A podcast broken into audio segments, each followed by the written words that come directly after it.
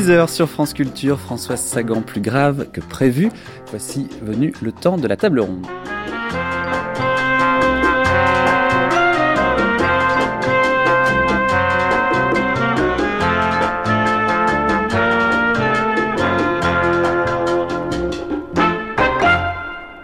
Une table ronde qui sera un tête-à-tête car nous avons voulu consacrer une heure entière aujourd'hui à Denis Westhoff, le fils de Françoise Sagan, en cette dernière journée de grande traversée qui est consacrée à l'écrivain. Vous l'entendrez dans deux minutes, mais avant, après le journal de Saint-Tropez, le journal du principe de précaution, le journal littéraire et le journal politique, comment ne pas terminer par un journal de l'automobile Enfin, le clou du salon est sans contredit la DS19 Citroën qui a toutes les faveurs de la curiosité. Ligne hardie et visibilité panoramique. Vaste main d'arrière. Plus de pédales d'embrayage. Volant souple à une seule branche. Suspension inédite. Un ensemble de solutions originales.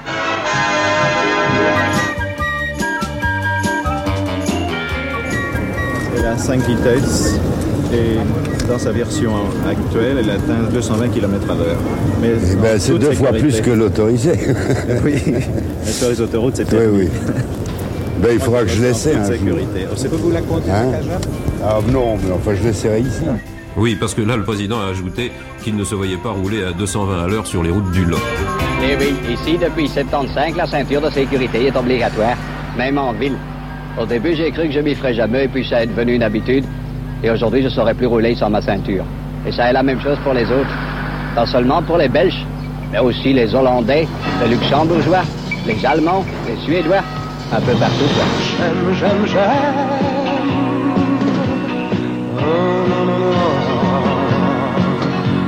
J'aime les routes bleues, les routes Citroën. Charme, audace, douceur, élégance raffinement, présence, intelligence. Mon fils vient d'acheter une 4L. Il en est très content. Félicite, monsieur. Il nous a pas demandé le prix. il a dit, mais c'est bien cher, la 4L. Et c'est cependant une des meilleures marchés. Renault 19 Chamade, il n'y en a que pour elle. Avec le diesel ira très loin encore avec la pollution. Le diesel ne fait pas d'oxyde de carbone. Oui. Donc le diesel sent plus mauvais que l'essence, mais il pollue moins. Oui. est un moteur Parce qu'au nez, il pollue plus. Cela faisait longtemps que l'univers des transports n'avait pas évolué. Avec son système de propulsion hybride, associant un moteur essence à un moteur électrique, la Toyota Prius produit une tonne de CO2 en moins chaque année et a été élue voiture de l'année 2005. Toyota Prius. Le futur commence maintenant.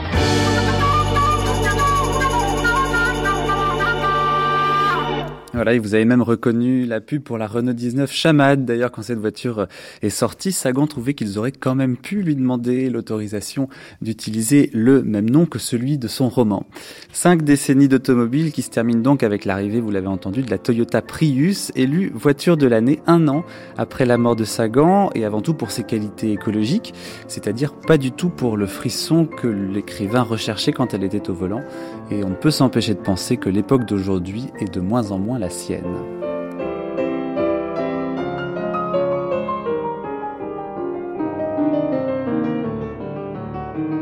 elle est très à la mode, ma mère. Elle est restée très en vogue. Puis l'autre que j'aime beaucoup. Ça, c'est vous alors Là, oui. On me reconnaît pas.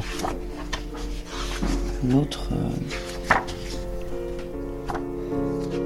alors, c'est une photo de ma mère, donc, euh, dans les années 58, je pense pendant le tournage de, vraisemblablement pendant le tournage du film d'Otto Preminger à Saint-Tropez. Euh, elle doit avoir là 24 ans, 23, 24 ans. Mais elle est assise sur un canapé. Elle a un jean avec les, le bas du jean retroussé et les, elle est pieds nus. Et elle a une petite chemise bleu clair.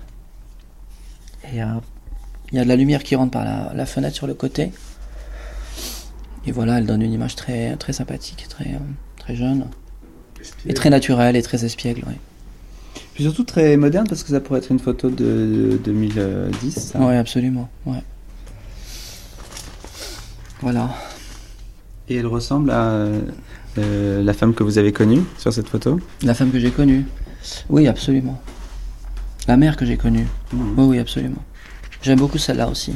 Cette photo représente mon père et ma mère assis boulevard du Montparnasse devant le, le dôme, Enfin, surtout devant un, un feu de circulation. un feu de circulation, oui, Au milieu de la rue. au milieu de la rue. Non, mais pour situer le lieu, c'est près du dôme.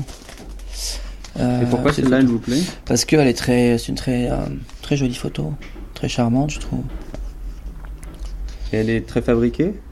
Fabriquée, comment ça? Elle est Très mise en scène? Non, je crois pas, non. Je pense qu'elle a été moitié mise en scène, moitié naturelle.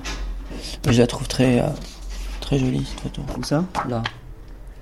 Là, non. Là, j'ai pas connu cette époque où elle mettait. Enfin, je l'ai très peu connue à l'époque où elle mettait des tailleurs et des jupes droites. Où elle avait cette terre euh, très rangée. J'ai pas. Moi, j'ai connu après. J'ai connu euh, quand elle a été plus en pullover avec des pulls en V, des des plus plus plus relax. Je crois qu'en fait, après l'accident de voiture, elle a été beaucoup plus. euh, j'ai l'impression que dans sa façon de s'habiller, elle a changé. Elle a été plus, plus relax, plus détendue.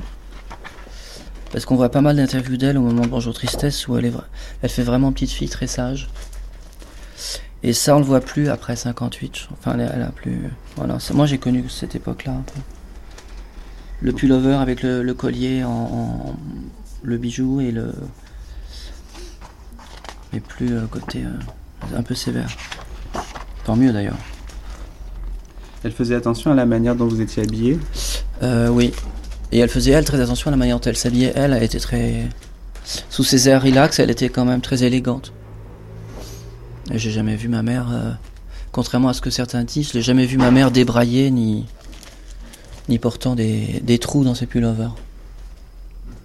Et dans ce livre-là, à la fin, il y a aussi des euh, photos de vous, euh, adolescents, et puis il y a aussi euh, des photos de l'une des maisons que vous avez habitées, rue d'Alésia. Ouais. Que puis-je vous dire sur cette maison? Ben, je sais pas comment elle était. Alors c'est une petite maison sur trois étages, qui était euh, une maison qui devait être une maison d'artiste, une maison de peintre, puisque le dernier étage de la maison était orienté euh, au nord et que c'était une grande baie vitrée, donc ça ressemblait à un atelier de peintre. Et ce que, ce que cette maison avait de particulier, c'est qu'elle avait un petit jardin privatif sur lequel il y avait une, une sorte de d'étage, Comme un petit amphithéâtre. un petit amphithéâtre, ouais.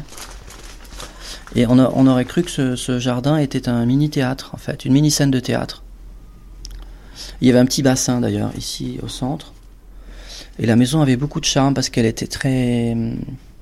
Elle était vraiment très particulière, elle avait un caractère... euh, Enfin, très- elle correspondait bien à, ma mère parce qu'elle était très... Elle avait un côté campagne, un côté un peu comme ça, euh, maison de province. Et puis elle était très lumineuse, elle était très, très tranquille. Il y avait, ma mère avait une chambre, la chambre euh, de tout en haut qui avait un grand volume de, de plafond, beaucoup de hauteur de plafond. Et puis elle avait euh, au rez-de-chaussée un, un petit jardin, comme ça, un jardin d'hiver, avec une grande baie vitrée qui donnait sur le sur l'extérieur. Et ma mère a beaucoup aimé cette maison. Elle s'y est beaucoup plu. Et un jour, elle a voulu l'acheter. Le, propriétaire n'a jamais voulu la. Je pense que c'est une des seules maisons que ma mère aurait achetées dans Paris. Et le propriétaire n'a pas voulu lui vendre.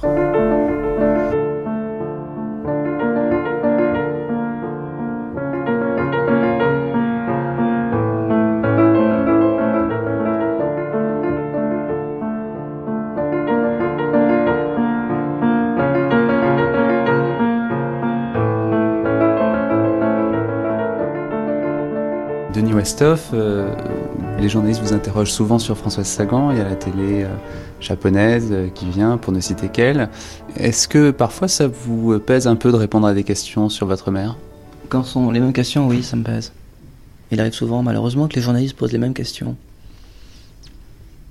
Alors on est obligé de soit de prendre la tangente, si je puis dire, et puis de répondre simplement et facilement de la même manière, soit faire un effort d'imagination, essayer de trouver des réponses un peu différentes.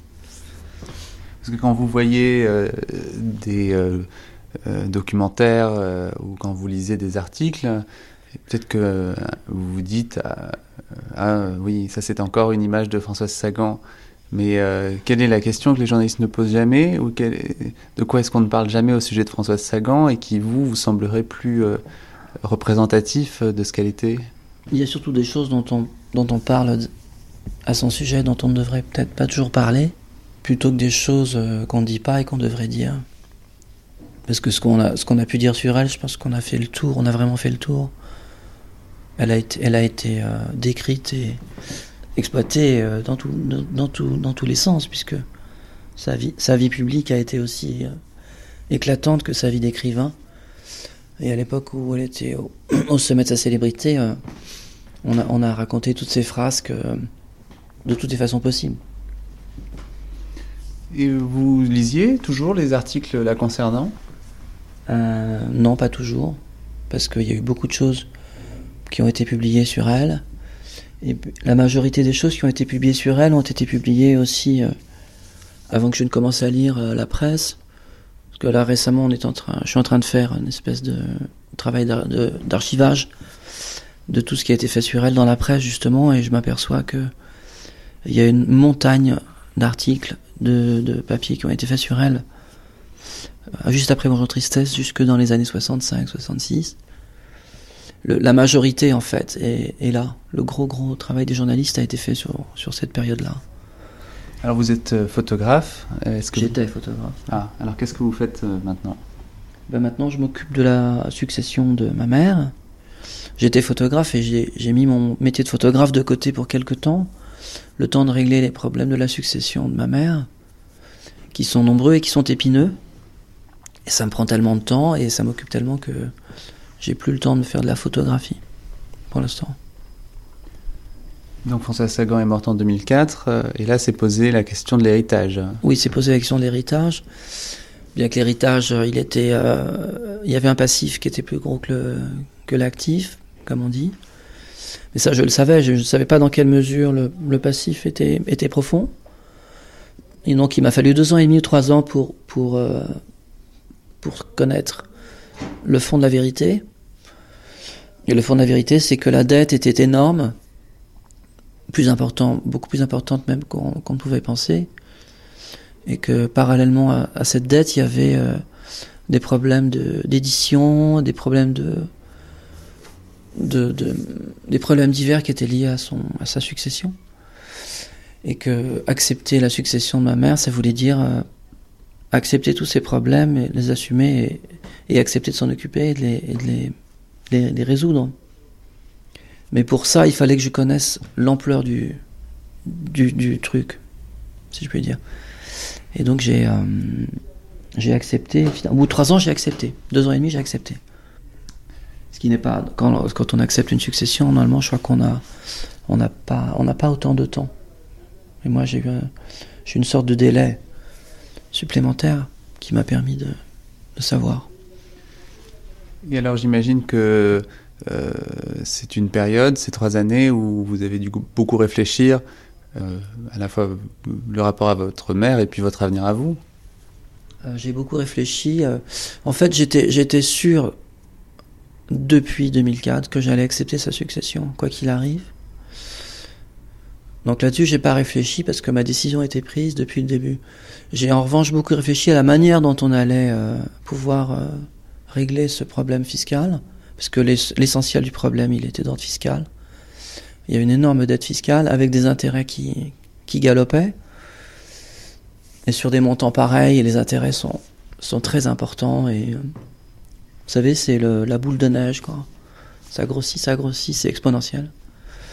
Et euh, vraiment, on se demandait comment, enfin, je parle de moi et de mon avocat, on se demandait vraiment comment on allait arrêter euh, cette énorme boule de rouler.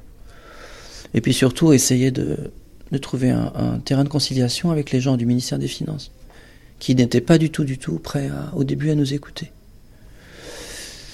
Et puis, à force de, à force de vouloir euh, les rencontrer, à force de vouloir trouver euh, un compromis, on y est arrivé. Est-ce que vous vous dites parfois quand même, euh, ma mère qui a gagné autant d'argent, finalement me laisse avec une montagne de dettes? Oui, je me le suis dit, mais je pense que c'était pas prévu dans le sens où ce qui est arrivé à la fin de sa vie, ce sont des accidents. Des accidents de la vie qui étaient graves. Il y a eu des accidents dans le sens où elle a, elle a eu euh, une série noire, elle a perdu tous ses amis d'un coup. Elle a perdu tous les gens qu'elle aimait. Elle a eu un accident euh, physique cette fois-ci, en tombant d'une chaise et en se cassant le col du fémur. Suite à ça, elle a été mal opérée, donc elle a, elle a perdu sa mobilité. Elle a perdu euh, la possibilité de marcher. Ma mère était quelqu'un qui adorait se promener, qui adorait pouvoir monter dans sa voiture, aller faire un tour, déjeuner chez des amis, aller au restaurant. Tout d'un coup, elle s'est retrouvée euh, infirme. Donc ça, c'est le deuxième accident. Le troisième accident, c'est euh, qu'elle a eu peut-être la malencontreuse idée de fréquenter une personne qui l'a mise en relation avec des gens malhonnêtes qui ont monté un coup avec, euh, avec euh, François Mitterrand, qui ont voulu profiter de sa relation avec François Mitterrand pour, pour faire une affaire de, de, gaz ou de pétrole, je ne sais pas, dans un pays euh, de Russie. Et elle s'est fait, en fait, elle s'est fait avoir. Donc troisième accident quatrième accident, elle a eu un contrôle fiscal, si on peut appeler ça un accident, elle a eu un contrôle fiscal suite au départ de François Mitterrand. Et tout ça fait que, euh, en l'espace de 3 ou 4 ans, elle s'est retrouvée totalement démunie et euh, totalement euh, aux abois, en fait. Et elle a donc perdu le contrôle de la situation. Et donc, il était à partir de ce moment-là impossible pour elle de me laisser quoi que ce soit. Donc, je, je veux dire, pour moi, c'est plus lié à une série d'accidents qu'à une volonté de sa part de, me laisser euh, sans rien. Et pendant cette période-là, ces années euh, que vous venez de raconter, euh, vous ne viviez plus ensemble à ce moment-là? On a, eu des périodes de séparation, puis on a eu des périodes de réconciliation. Parce que ma mère a dû quitter son appartement de la rue du Cherche-Midi dans les années 92, il me semble. Et à partir de là, elle a eu ses problèmes fiscaux qui ont commencé. Et puis donc elle a été euh, saisie, donc elle s'est retrouvée sans argent, donc elle n'était plus en mesure de louer un appartement. Donc elle a dû être euh, dépendante d'autres personnes pour, pour habiter, pour vivre. Et à partir de là, elle a commencé à déménager euh, de façon un petit peu comme ça répétitive, et habiter six mois un endroit, habiter six mois un autre. Et, et à partir de là, évidemment, on a on s'est on s'est moins vu parce que ça a été plus c'était plus difficile pour moi de la suivre et puis il faut dire aussi qu'à cette époque-là je vivais avec une femme et que j'étais j'étais un petit peu partagé entre cette femme et, ma mère que je voyais malgré tout quand même mais moins moins qu'avant et de ça est-ce que encore une fois vous en avez eu assez? Non elle me, non non j'en ai j'en ai pas eu assez elle me causait pas de soucis moi j'étais vraiment triste pour elle j'étais vraiment désolé que, qu'elle ait vraiment tous ses ennuis à la fois. Et puis, euh, en plus, elle avait ce problème de toxicologie qui n'arrangeait rien. Et je me suis dit, euh, ma mère est en train de tomber dans un trou euh, sans fin. Et je vois vraiment pas comment on va la sortir de là. Parce qu'elle était vraiment tombée dans un trou où, tout partait en vrille. Et, je la voyais dégringoler à toute vitesse dans ce trou. Et je me disais, mais c'est absolument impossible. Je ne vois vraiment pas comment on va la sauver. Et puis elle n'avait pas envie de se sauver elle-même, je crois. Elle avait, elle avait envie de, elle en pouvait plus quoi. Elle était vraiment, elle se sentait euh, comme une bête blessée, euh, pourchassée. Elle avait plus envie de vivre, je crois, à un moment donné. Est-ce que l'attitude du fisc a changé euh, du temps où euh, François Mitterrand était président de la République et après? Non, parce que en fait l'administration fiscale est ce qu'elle est elle ne change pas. L'administration fiscale n'est pas, ne fait pas de cadeaux, euh, comme vous le savez. Et ce qui s'est passé sous François Mitterrand, c'est que ma mère avait déjà ses problèmes d'impôts, mais François Mitterrand, il a retardé les échéances. Il a protégé ma mère temporairement. Il a mis une sorte d'écran devant elle qui a permis à ma mère d'éviter le gros des ennuis. Du temps de, son, septennat, euh, en retardant les échéances. Mais le jour où il est parti, euh, l'écran s'est dissous et ma mère a, elle a reçu tout à coup 70 flèches. C'est-à-dire qu'il a retardé. Donc quand il est parti, euh, tout est arrivé d'un coup. Il n'y a pas eu cette idée aussi, euh, euh, pas, pas, pas d'une vengeance euh, sciemment organisée, mais cette idée que après l'ère Mitterrand, dont certains peut-être avaient souffert aussi, Ouais. on se retournait d'une certaine façon contre ceux qui avaient pu représenter aussi ce régime-là et ses amis. Moi, je, je pense, c'est ce que tout le monde dit, tout le monde dit qu'il y a une vengeance. Elle a, clairement affiché son amitié et, ses, opinions du temps de Mitterrand. Elle a clairement dit, euh, ma mère disait toujours de toute façon euh, ce qu'elle pensait et, elle ne cachait pas ses opinions politiques.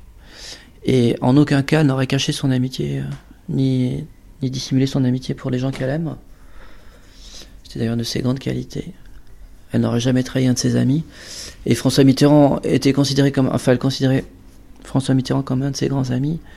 Et donc, elle n'aurait jamais dénigré euh, François Mitterrand ni dit autre chose sur lui que, que lui, donner sa confiance et son crédit, son amitié. Et je pense qu'effectivement, après le départ de François Mitterrand, certaines personnes lui en ont voulu d'avoir affiché aussi ouvertement euh, son amitié pour lui. Donc il est possible qu'effectivement il y ait une forme de vengeance, mais euh, j'ai pas. Non, chose serait possible, mais j'ai pas de preuves. Enfin, j'ai pas de. Ce qui, est, vrai, c'est qu'elle a été, euh, la cible d'un- acharnement. Parce que du jour où Mitterrand est parti, ça a été. euh, toutes les foudres se sont déchaînées euh, sur elle. Elle était entièrement saisie, elle n'avait plus de revenus du tout, elle avait, elle a vécu. à la fin de sa vie, elle avait 500 euros, 400 euros par mois pour vivre.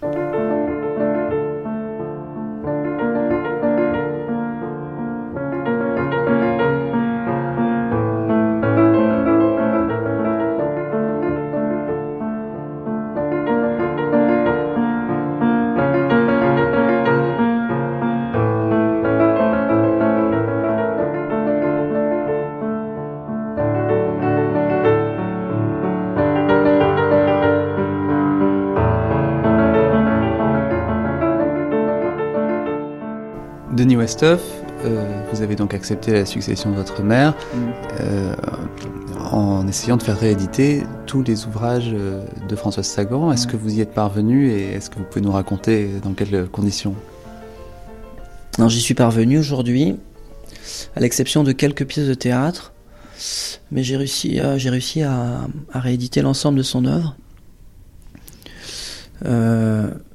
Lor- lorsque ma mère est décédée et que mon avocat et moi-même avons, avons, avons découvert euh, la profondeur du gouffre, de la dette que ma mère avait laissée derrière elle, et puis surtout l'attitude qu'avaient euh, les créanciers, Quand vous dites la profondeur du gouffre, ça, ça se chiffre en, ça en se chiffre millions en millions d'euros, ouais.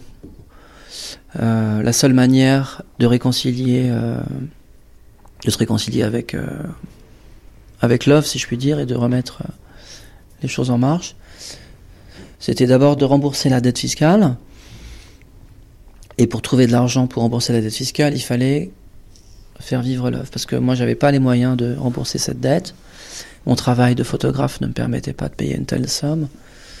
Donc on s'est dit on va remettre l'œuvre en marche et on verra bien si ça nous rapporte assez d'argent pour, euh, pour payer le, le fisc en l'occurrence. Et donc on s'est, on s'est mis en quête, mon avocat et moi, de, de voir un petit peu quelle était la situation éditoriale de François Sagan dans les années 2000. Et on s'est aperçu qu'il y avait une pagaille épouvantable dans toute l'édition. C'est-à-dire qu'il y avait certains éditeurs qui éditaient certains livres et qui n'en éditaient pas d'autres. Il y avait certains éditeurs qui n'éditaient pas du tout les titres. Il y avait même certains romans et certaines nouvelles, certaines pièces qui n'étaient pas du tout euh, exploitées. Et pour quelle raison euh, ça n'était pas exploité? Parce que, euh, je sais pas, parce que je pense qu'il y a eu un- un- une période comme ça, un petit peu de délaissement de l'œuvre de ma mère, que les gens n'ont plus fait attention à ce qu'elle faisait, parce que elle-même étant malade, ne s'occupant plus de ses affaires, n'ayant plus d'avocat, n'ayant plus d'agent, ne travaillant plus, n'écrivant plus, euh, elle est passée un petit peu à l'arrière de la scène. Et puis, euh, donc, elle était plus médiatisée, donc on parlait plus d'elle. Donc, peut-être que certains éditeurs ont jugé bon d'arrêter de s'occuper d'elle, et donc ils ont arrêté d'éditer ses livres.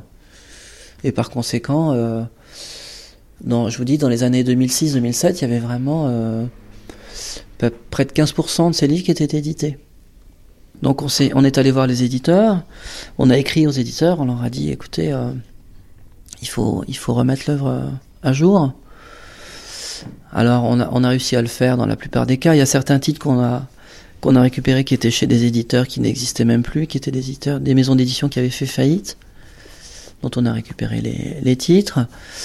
Et puis il y a toute la série qui était chez Flammarion, que ma mère avait écrit entre les années 70 et les années 80, qui avait fait un bref passage euh, aux éditions Pocket, que Pocket n'exploitait plus du tout, et que moi j'ai récupéré tout simplement parce que ils voulaient rien en faire, donc euh, je les ai repris. Et puis euh, je suis allé voir Jean-Marc Roberts avec tous ses romans. Il y en a 12 je crois. Enfin il y a du théâtre, des nouvelles et des romans. Et voilà, on a, on a décidé, euh, enfin j'ai décidé de, de relancer l'exploitation de l'œuvre. Après avoir, enfin, avant d'avoir vu Jean-Marc Robert, j'avais, quand même vu cinq ou six éditeurs qui avaient refusé de, de relancer euh, son, son œuvre. Et en disant quoi euh, Pour En disant, en disant que, que Sagan n'était plus à l'ordre du jour, que Sagan était, euh, était démodé ou que pour des raisons économiques, il voulait euh, éditer seulement les romans et pas les nouvelles ou pas le théâtre, ou éditer seulement en poche et pas en grand format, ou éditer certains titres et pas d'autres, parce que certains titres présentaient plus d'intérêt que d'autres. Donc j'avais jamais une réponse satisfaisante.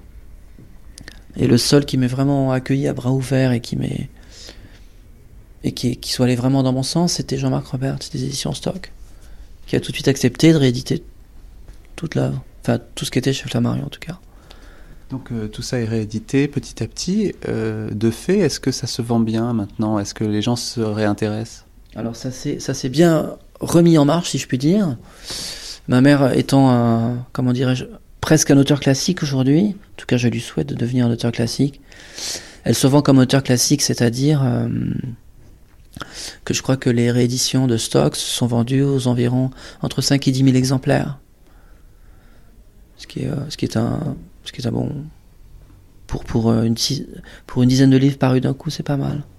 Oui, mais ce qui est très loin euh, des euh, 100, 200 ou 300 000 Bah oui, exemplaires. mais à l'époque, c'était des, des- c'était des romans inédits, et puis elle était, et puis elle était là.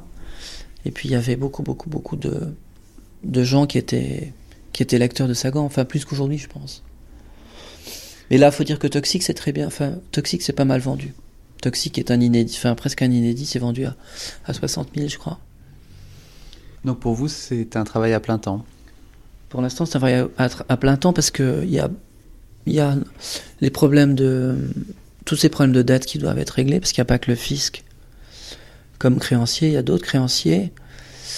Bien qu'on ait, on ait quand même euh, payé pas mal de dettes aujourd'hui. Et puis il y a tous les problèmes d'édition que je rencontre actuellement avec ces éditeurs qui sont des éditeurs dormants, qui ne font pas très bien leur travail et que je dois aller voir et sur lesquels je suis obligé de, de, de, de hausser le ton pour les obliger à, à travailler. Parce que le rôle d'un éditeur est quand même d'éditer un livre. Et voilà, donc parfois il faut leur, leur euh, rappeler leur métier, leurs obligations et leurs devoirs. On vous imagine pas trop hausser le ton? Hausser le ton? Si, si, je le fais très bien parfois. Ça m'arrive. Il paraît que c'est assez désagréable. C'est un peu cynique. C'est un peu cynique. Mais ma mère était un peu comme ça, c'est-à-dire que quand elle, euh, quand elle avait quelque chose de déplaisant à dire, euh, elle savait aussi hausser le ton, mais sans hausser la voix.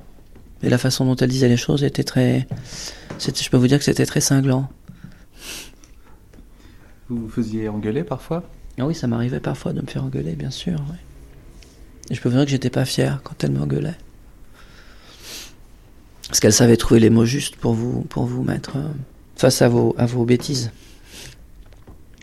Vous avez des euh, souvenirs de ça? Oui, j'ai quelques souvenirs. J'ai des souvenirs d'enfance où, euh, par exemple, un jour, je faisais du. J'étais tout petit, j'étais euh, vraiment pas grand. Je faisais du cheval à. J'avais un cheval et il y a une petite carriole derrière. Et, et moi, j'étais sur la carriole et je pédalais à toute vitesse dans l'appartement. Et il y avait un petit fouet qui était un petit jouet qui était attaché à la carriole. Et un jour, je sais pas ce qui m'a pris, je suis passé à toute vitesse près d'elle et j'ai.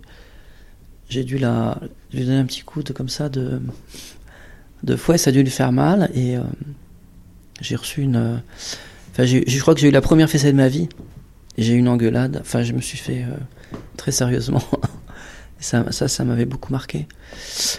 Et puis, elle avait été très, elle était très, très, très sévère avec moi lorsque, lorsque je ne respectais pas certains principes qu'elle jugeait essentiels, comme la liberté d'autrui, euh, le respect de l'autre, euh, euh, la tolérance, etc. Il y a des choses qui étaient absolument exclues pour elle, mais d'ailleurs que auxquelles j'adhère complètement, si je veux dire.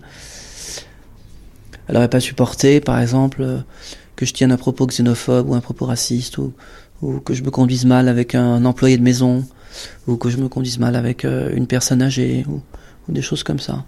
Mais c'est des choses que je n'aurais pas faites, mais, euh, mais euh, je savais que c'était vraiment des règles à, suivre et à respecter. Mais elle a entièrement raison. Elle avait un, elle avait un code, un code de vie qui était absolument parfait, ma mère. Je dis pas ça parce que c'est elle, mais c'est vrai qu'elle était d'une élégance morale incroyable.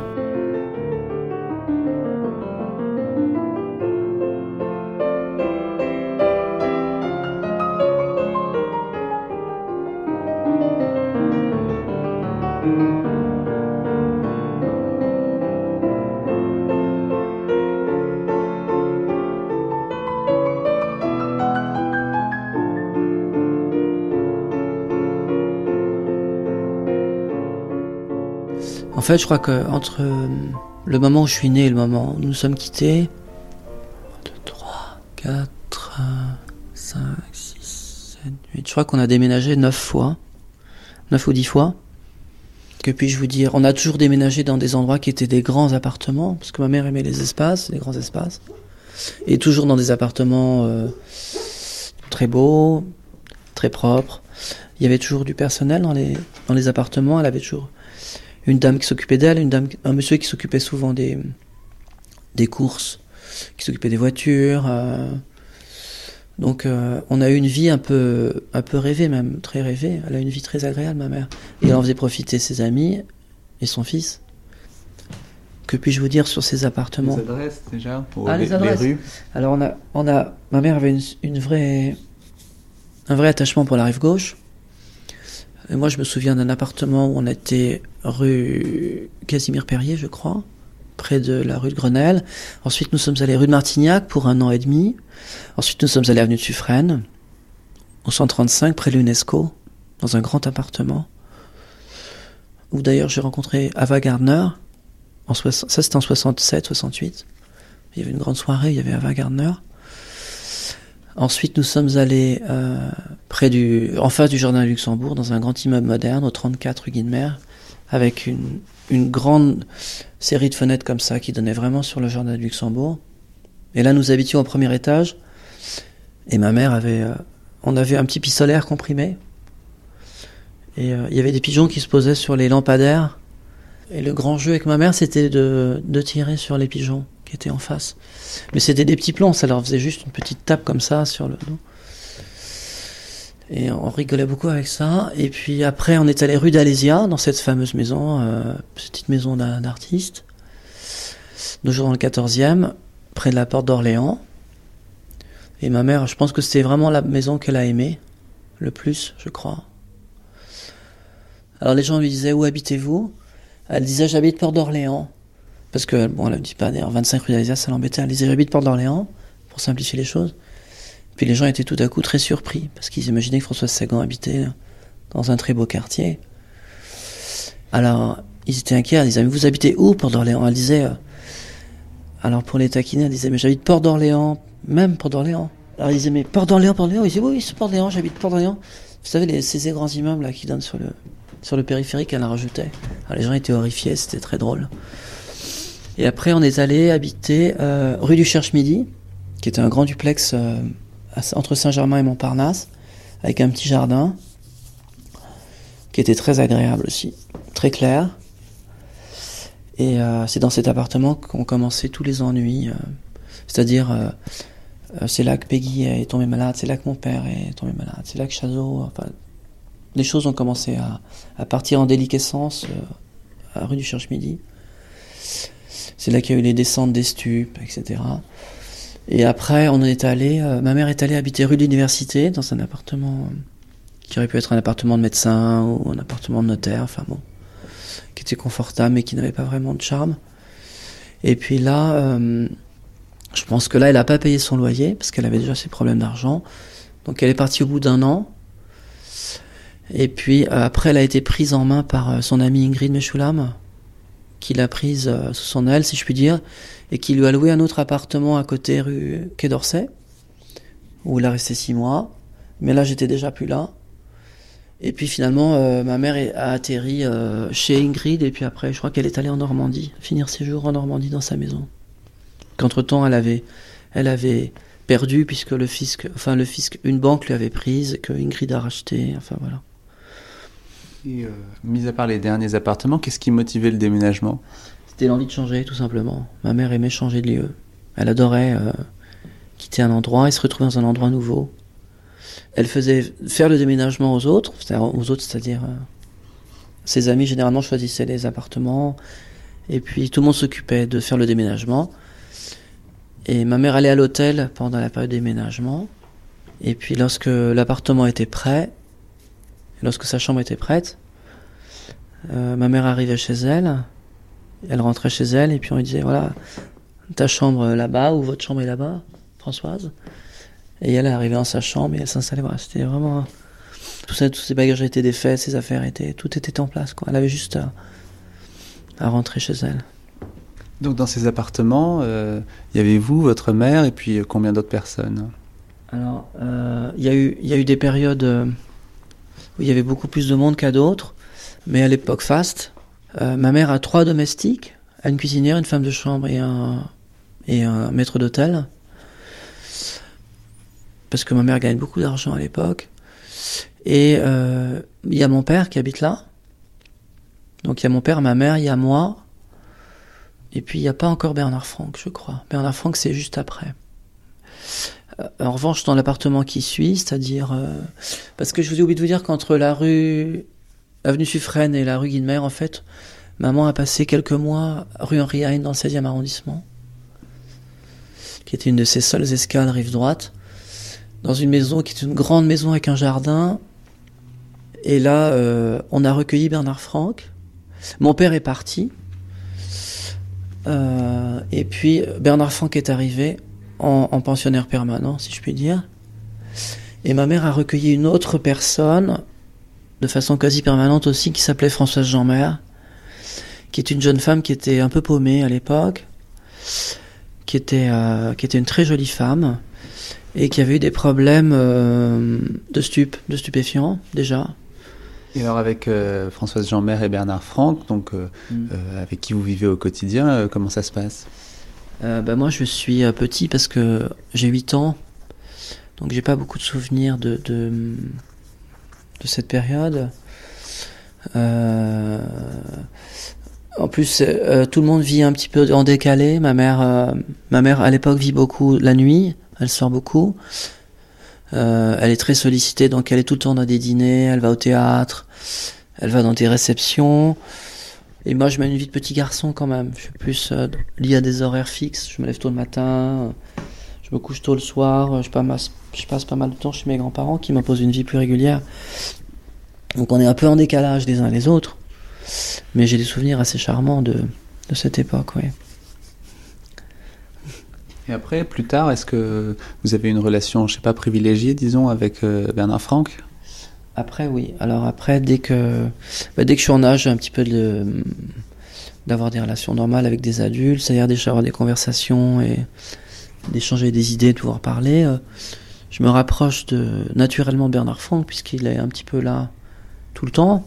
Il est un petit peu mon deuxième père, si je puis dire. Et là, forcément, on a des échanges puisqu'on se croise dans la maison régulièrement et qu'il nous arrive souvent de prendre même de, nos repas ensemble. Et euh, voilà, donc j'ai des échanges régulièrement avec lui, ouais, et on rigole beaucoup ensemble. Vous auriez préféré parfois un peu moins d'agitation? Non, parce que moi je trouvais ça assez charmant. C'était pas une agitation désordonnée, c'est une agitation, euh, comment dirais-je, agréable. C'est pas jamais trop bruyant, il y avait jamais euh, de gens qui avaient de comportements irrationnels, il y avait jamais de, il y avait jamais d'excès, si vous voulez, il y avait jamais de choses désagréables, il y avait jamais de gens mal élevés, il y avait jamais de de choses euh, déplaisantes. C'était une agitation euh, intéressante. Parce que là, quand on regarde votre appartement, euh, boulevard Pereire, on a le sentiment d'un très grand calme. Ouais. Est-ce que vous n'avez pas eu envie de reproduire ce mode de vie là Mais la maison chez ma mère était très calme. Contrairement à ce qu'on pense. C'est une maison très calme.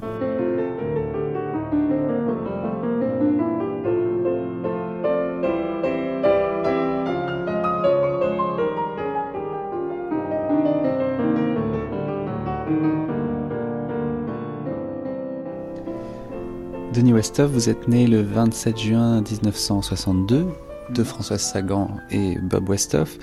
Ils ont divorcé 11 mois après leur mariage. Mm. Euh, comment est-ce que vous expliquez, vous, un petit peu ce couple euh, original? Moi, j'ex- j'explique le divorce par le fait que ma mère ne voulait pas se sentir attachée euh, physiquement ou, ou légalement à quelqu'un.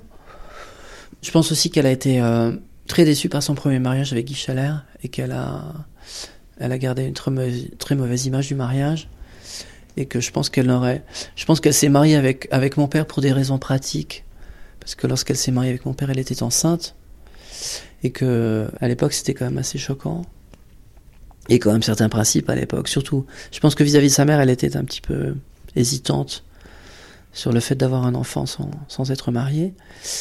Mais en dehors de ça, je pense qu'elle avait une vraie passion pour mon père et que c'est vrai qu'elle a, elle, elle a dû être euh, mal à l'aise de se marier avec lui. Mais elle a quand même vécu 8 ans avec mon père en, en couple sans être mariée. Elle a vécu maritalement sans alliance avec mon père pendant 8 ans. Voilà. le, le tableau là-bas, ça n'a rien à voir? C'est pas, c'est pas du tout euh, le portrait Si, si, c'est le portrait de mon père. C'est un portrait de mon père à 17 ou à 18 ans. Au moment où il est rentré dans l'armée, je crois. Mais votre père euh, aimait plutôt les hommes et votre mère aimait aussi les femmes. Est-ce qu'à un moment donné, c'est pas problématique euh, quand on est euh, le fils de ces deux personnes? Euh, je sais pas s'il avait un goût vraiment pour les hommes. De même manière que ma... je sais pas si ma mère avait un. Je pense que c'était vraiment plus une curiosité ou une, une sorte de volonté découverte. Moi, j'interprète ça comme ça, de leur part, d'aller vers euh, toujours des choses euh, différentes et des choses nouvelles des choses euh, qui sortent un petit peu du, tracé. Et je m'en suis aperçu très tard. Parce que d'abord, ils me l'ont caché. Ma mère me, me cachait sa vie privée. Et mon père ne me parlait pas non plus de sa vie privée. Et j'ai découvert ça, mais vraiment après l'adolescence, c'est-à-dire vers 16-17 ans, je pense. Vraiment très tard. Et ça m'intéressait pas. Je veux dire, je m'en foutais, quoi, de la vie privée de mes parents. Et de la vie privée des autres en général. Que les gens soient homosexuels ou bisexuels ou hétérosexuels, ça m'est totalement égal. Ils font, je veux dire, chacun fait ce qu'il veut. Pour moi, ça n'a pas eu d'influence, le fait que mes parents soient, puissent être homosexuels un jour de leur vie ou pas. Donc vivant euh, sous le même toit, euh, par exemple que votre mère est Peggy Roche, Ouais. vous ne vous dites pas à un moment donné, enfin vous ne voyez pas que Non. toutes les deux sont amoureuses. Bizarrement, non. Bizarrement, mon esprit, euh, mon esprit se cache, ou mon esprit euh, met un voile là-dessus. Et moi, je ne vois pas de, de femmes qui, qui dorment. Enfin, je vois des femmes qui dorment ensemble, puisque je vois bien qu'elles dorment dans le même lit. Mais je ne vois pas de femmes qui couchent ensemble. Ça, ça me, ça, me- dire, ça ne me passe pas par l'esprit. C'est assez étonnant. Mais je ne le vois pas. Je vois deux femmes qui s'aiment, de tendresse, d'amour, d'amitié, parce que ma mère a une vraie passion pour Peggy, et Peggy a une vraie passion pour ma mère. Mais c'est une passion. euh, c'est pas une passion physique, c'est une passion euh, pour la personne. C'est une passion d'amour, de tendresse et de. C'est un vrai élan d'amour au sens noble. Mais c'est moi, je vois pas du tout ça comme une, partie de jambes en l'air. Moi, je vois ces deux femmes qui s'adorent, qui se, qui se, qui s'aident, qui s'entraident, qui se soutiennent, qui se, qui s'entendent à merveille et, et qui sont tellement complices. Et, et voilà, tant mieux. Je veux dire, mille fois tant mieux. Il n'y a pas le sentiment à un moment donné que des gens autour de vous en savent plus que vous-même sur votre mère. Non, parce que ma mère est quelqu'un d'assez, au fond d'assez secret et d'assez réservé et d'assez pudique et même de très pudique et qu'il y a certaines choses qu'elle ne veut pas que l'on sache et il y a des choses qu'elle ne veut pas que je sache Et là-dessus, moi, je suis d'un, je suis d'un grand respect. C'est-à-dire que s'il y a des choses qu'elle ne veut pas que j'apprenne à, son sujet, je pense que est tout à fait, euh, c'est tout à fait légitime et que voilà, j'ai pas à apprendre des choses qu'elle ne veut pas que je sache. Donc même s'il y a des choses, des gens qui, savent des choses sur elle que je ne sais pas, euh, eh ben c'est parce que j'ai des choses, il y a des choses que je ne dois peut-être pas savoir, que c'est peut-être pas le moment pour que je les apprenne, et que voilà, je les apprendrai peut-être plus tard, et puis si le moment est venu, et puis si je les apprends pas, tant pis.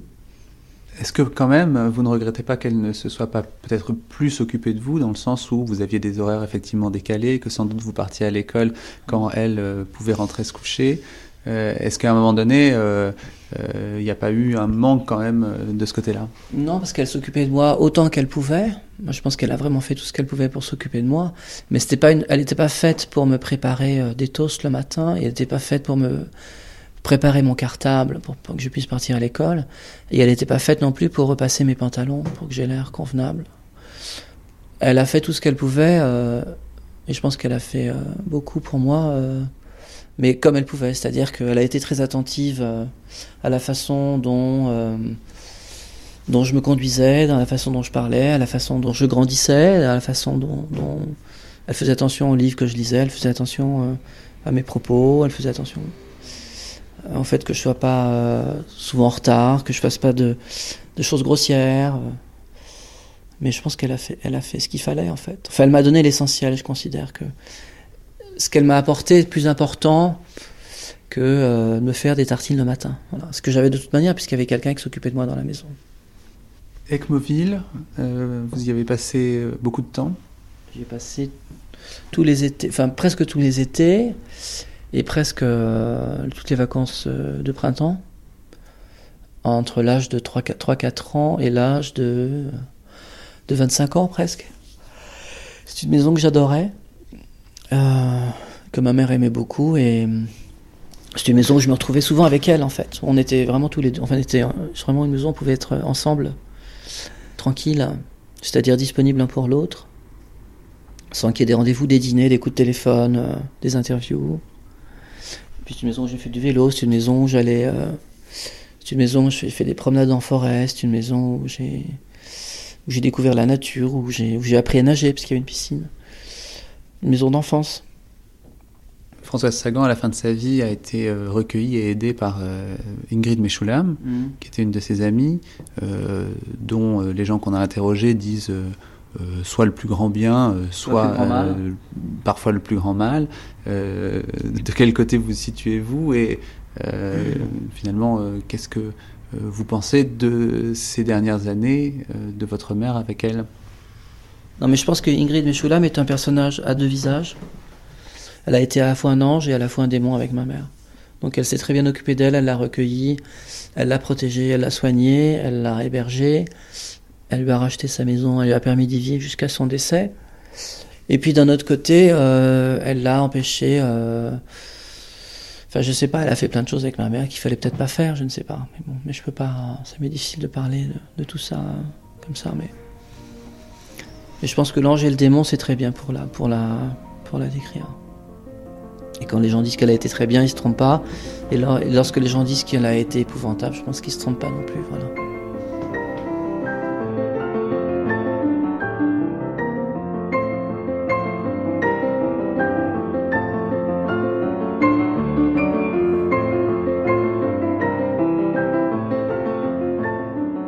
C'est quelqu'un d'excessivement charmant, d'excessivement gentil, d'excessivement touchant, d'excessivement attendrissant et d'excessivement euh, ouvert aux autres, et d'excessivement euh, généreux.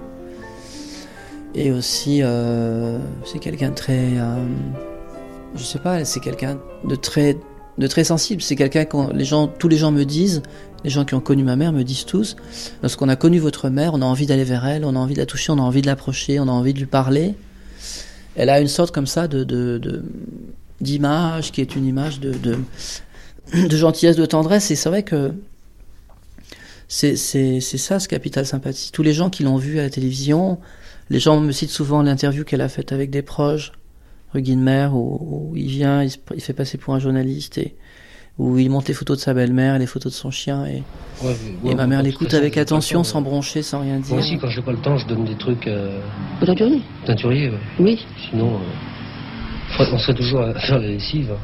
C'est vrai. Ça, c'est, ça, c'est, c'est vrai. Et les, et, euh, les vacances C'était bien vos vacances? Vous, êtes- vous étiez en vacances, là, je sais pas où. Ah non, là, j'étais pas en vacances, je travaillais, là. Non, mais avant, euh, Ah oui, avant, avant de travailler, j'étais, avant de travailler, vous j'étais étiez en vacances. en vacances. Forcément, oui. Oui, oui, c'était... Il a, il, a fait, il a fait très beau, Vous avez eu beau temps aussi. oui. Moi, je suis, moi, je suis allé. euh, J'ai mon beau-frère qui est euh, près de Limoges, vous voyez. Ah oui, je connais bien, c'est très, joli, le Limousin. Oui, ça, ça monte, ça descend, c'est chouette. Il y a des cèpes, Oui. et les champignons. là. En ce Ah oui. moment, en ce moment, c'est bien. Les champignons. Et euh, je me suis bien marré avec mon beau-frère parce que. Enfin, je vais vous montrer, j'ai des photos. Voilà. Je Le... les ai là, tiens. C'est des photos euh, qu'on a fait avec. euh,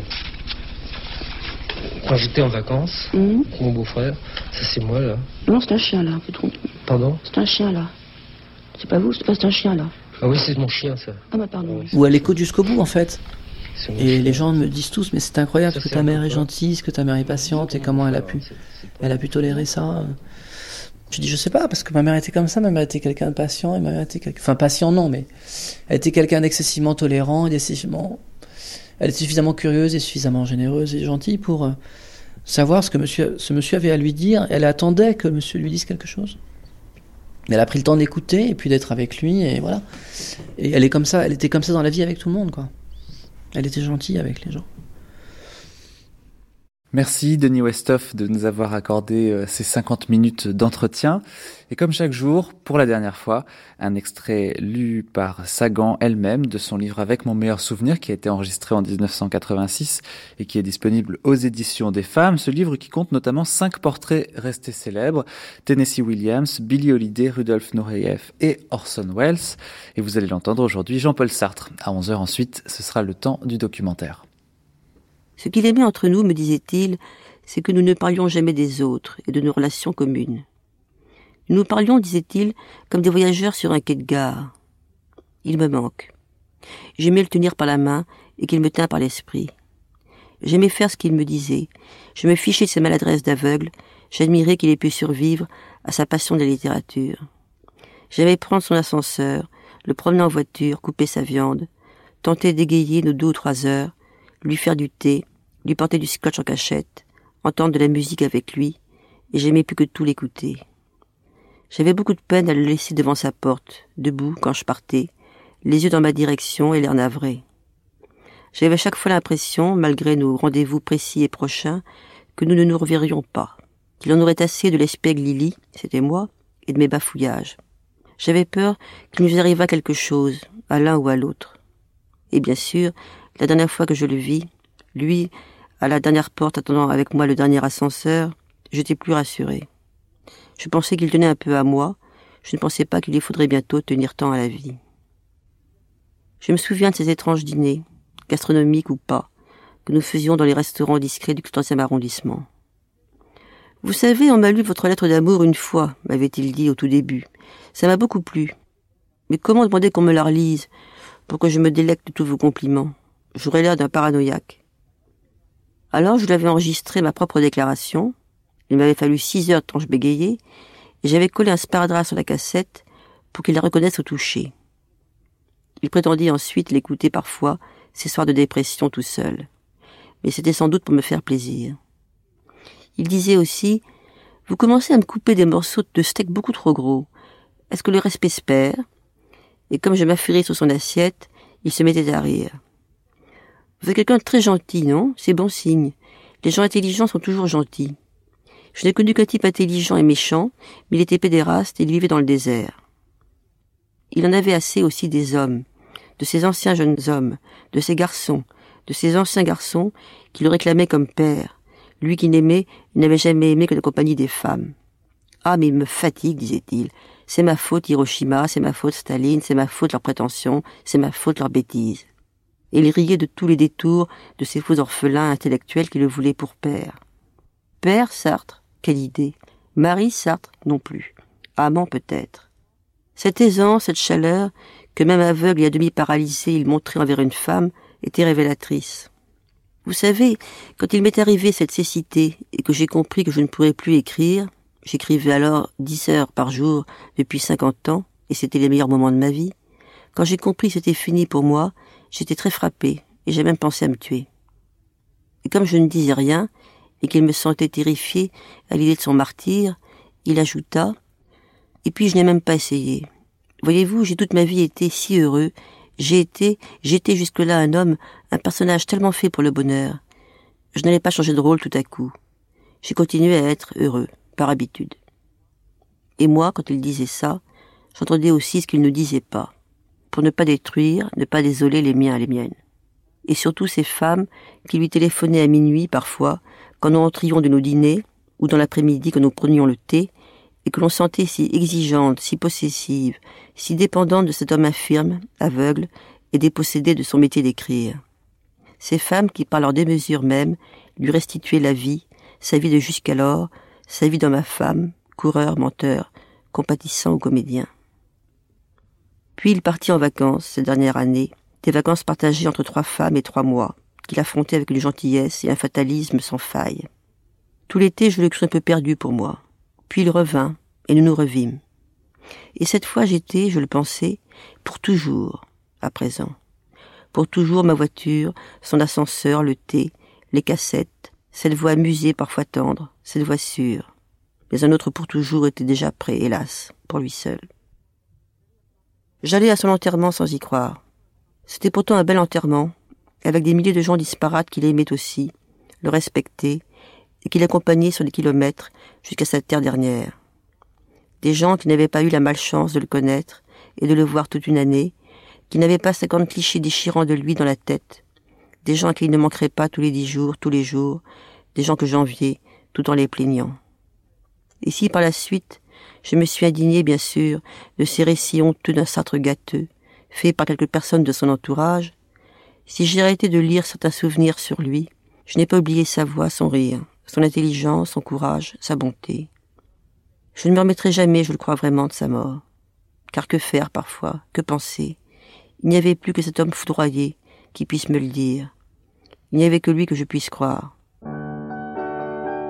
Sartre le 21 juin 1905, moi le 21 juin 1935. Et je ne pense pas, je n'en ai pas envie d'ailleurs, je ne pense pas que je passerai encore 30 ans sans lui sur cette planète.